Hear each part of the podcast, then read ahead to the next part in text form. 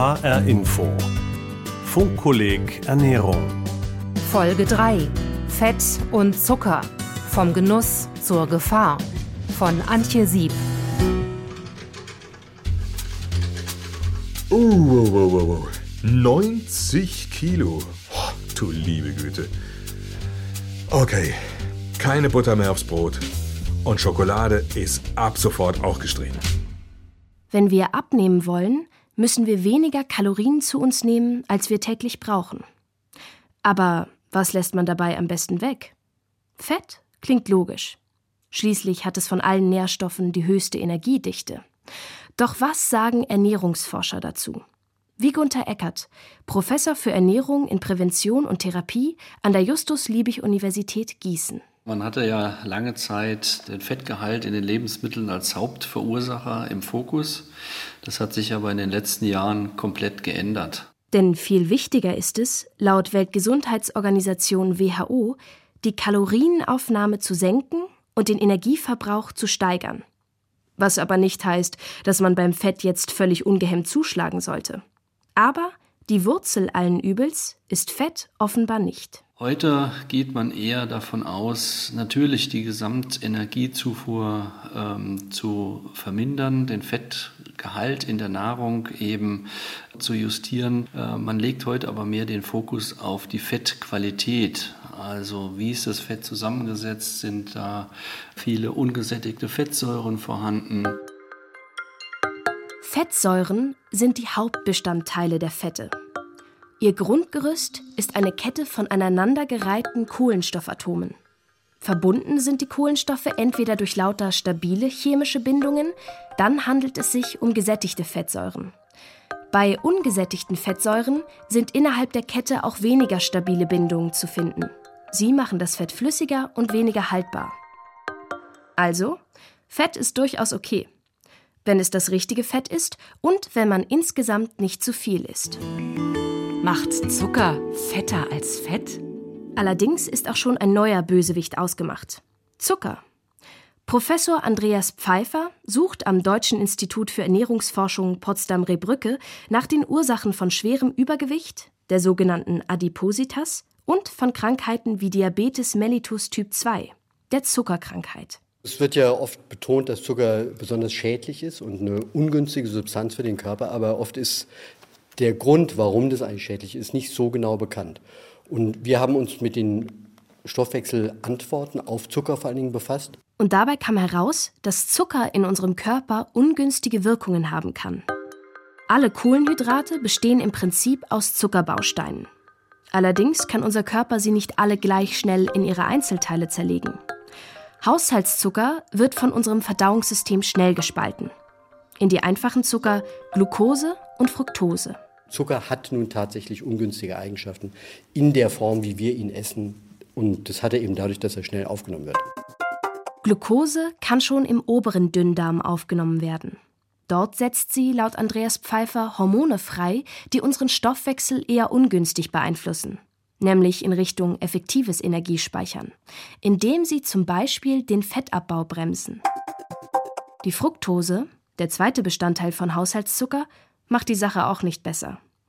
Sie wird in der Leber abgebaut und fördert dort in großen Mengen wahrscheinlich die Entstehung einer Fettleber. Manche Wissenschaftler halten Fructose sogar für gesundheitsschädlicher als Glucose. Eine ungünstige Kombination also, vor allem wenn Übergewicht dazukommt. Das Übergewicht ist einfach eine Komponente für die Insulinresistenz, die Fettleber kommt dazu, die ganze Stoffwechselstörung, die dann die anderen, die Atherosklerose und Richtung Diabetes eben treibt. Für denjenigen, der sein Gewicht kontrollieren kann, ist es in der Tat, glaube ich, kein großes Problem. Wobei der lebt auch besser, wenn er sich gesund ernährt und eben all die schönen Mikronährstoffe mitkriegt, die in pflanzlicher und auch tierischer Nahrung drin sind. Aber da ist es dann nicht so ein Problem, denn die Leute bleiben relativ gesund. Das sehen wir ja auch. Aha. Also, wenn ich schlank wäre, dann dürfte ich unbesorgt Kekse und Gummibärchen essen? Theoretisch zumindest. Ich glaube, Zucker ist vor allen Dingen eine Hauptkomponente für das Dickwerden, einfach weil man verführt wird durch diese Art der Nahrung. Aber solange man schlank ist, dann kommt körperliche Aktivität und viele andere Komponenten hinzu, äh, ist an sich der Zucker per se nicht toxisch für meine Begriffe. Aber auch für dünne Menschen ist zu viel Zucker wahrscheinlich nicht ideal. Klar, wenn ich statt einer ausgewogenen Mahlzeit eine Menge Süßigkeiten esse, fehlen mir wichtige Nährstoffe. Das ist tatsächlich kein idealer Tausch. Man kann grob sagen, jeder Deutsche konsumiert jeden Tag etwa 100 Gramm Zucker. Und das ist eine Menge, die wir durchaus als problematisch ansehen. Zucker enthält viel Energie und Zucker, insbesondere zuckerhaltige Getränke, äh, verdrängen andere Nährstoffe, die der Körper aber auch braucht.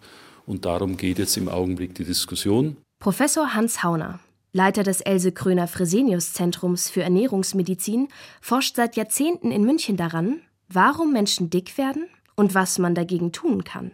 Es gibt jetzt natürlich Leute, die glauben, es ist der Zucker alleine, der sozusagen die Menschen dick macht.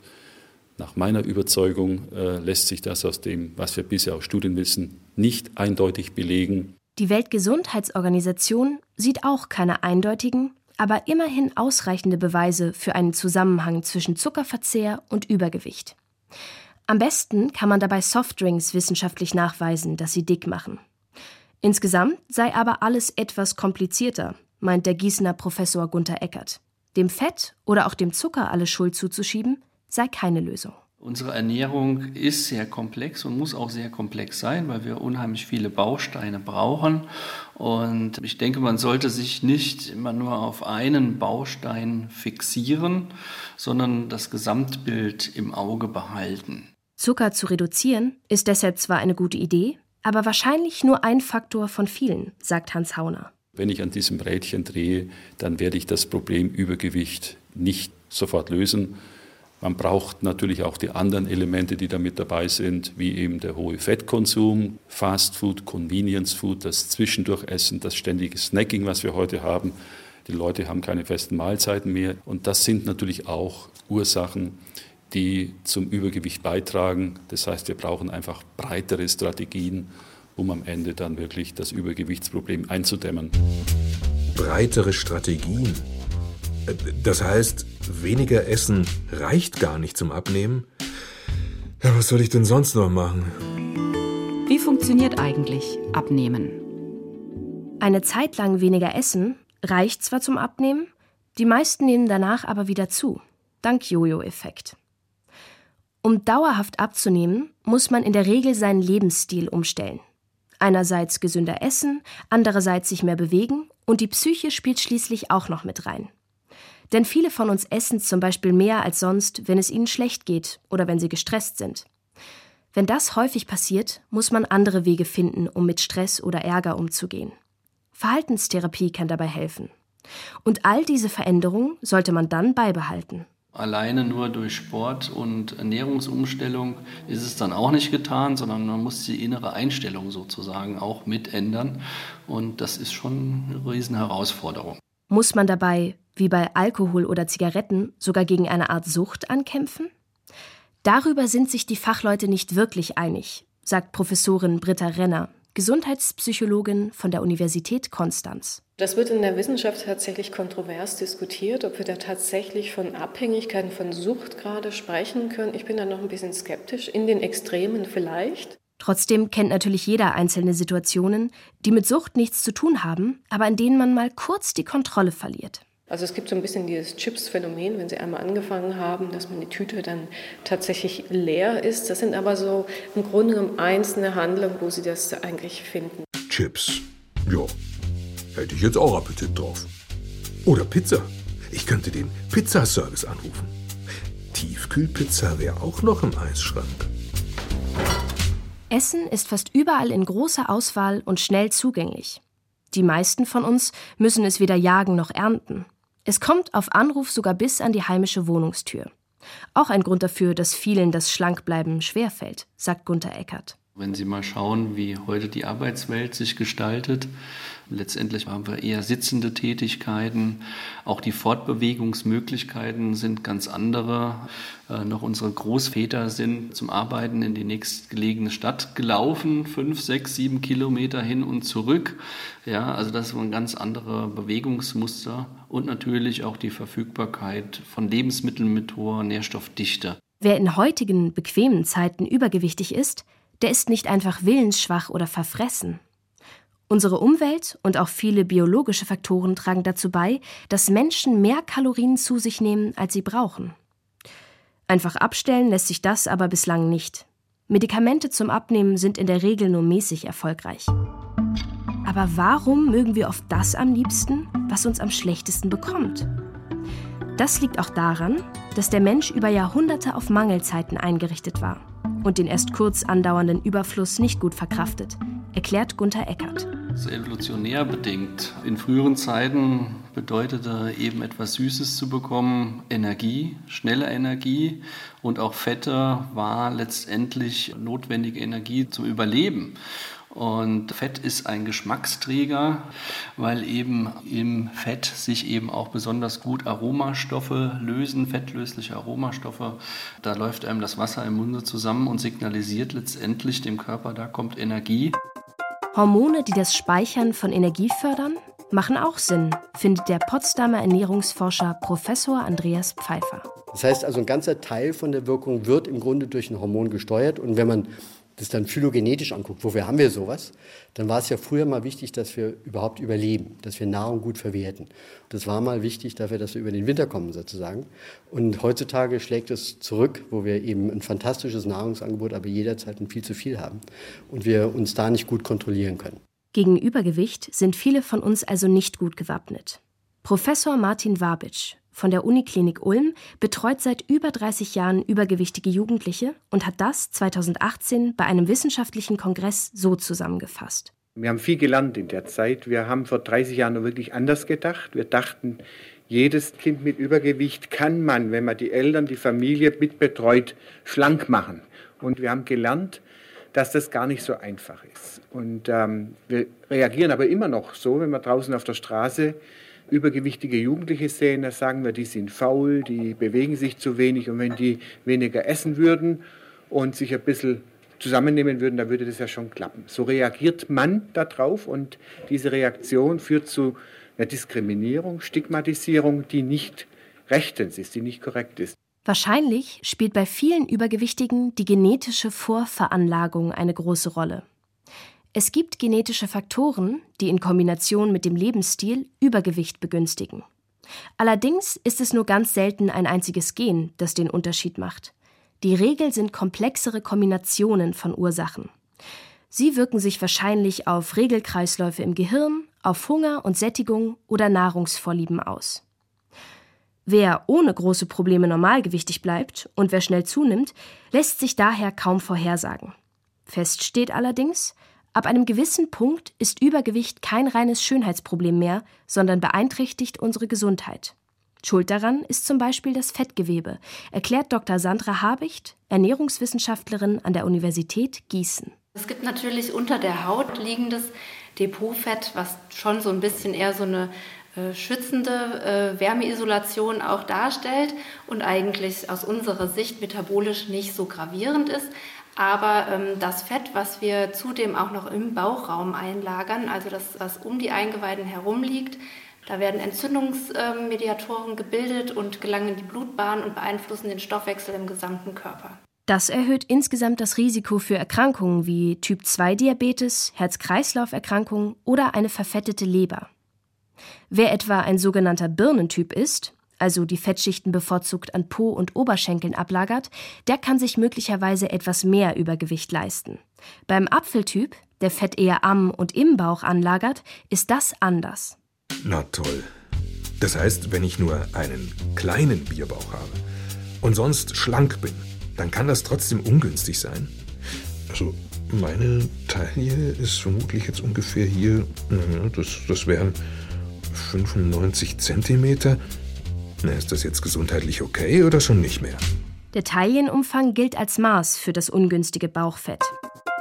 Liegt er bei Frauen über 80 cm, ist das Krankheitsrisiko erhöht. Ab 88 cm ist es stark erhöht. Bei Männern gelten entsprechend 94 cm bzw. 102 cm als kritische Grenze. Okay, zunehmen sollte ich also besser nicht. Aber wie viel darf ich dann eigentlich so am Tag essen? Das kann man sich ja online mal schnell ausrechnen lassen. Gewicht 90 Kilo, Größe 1,80, Alter 45 Jahre, männlich. Bürojob. Immerhin fahre ich mit dem Fahrrad hin. Zu Hause erledige ich dann noch das eine oder andere, sagen wir mal zwei Stunden lang. Und dann ab aufs Sofa. Und daraus berechnet diese Seite der Universität Hohenheim einen täglichen Kalorienverbrauch von rund 2800 Kalorien. Ist das jetzt viel oder wenig? Mit einer Pizza beim Italiener ist davon schnell mal ein gutes Drittel weg. Gemüse dagegen kann man kiloweise essen, solange man es nicht frittiert oder in Sahnesoße ertränkt. Wer abnehmen will, muss weniger Kalorien zu sich nehmen, als er verbraucht. Manchen Menschen fällt es leichter, auf Kohlenhydrate wie Brot und Nudeln weitgehend zu verzichten, andere essen lieber weniger Fettes.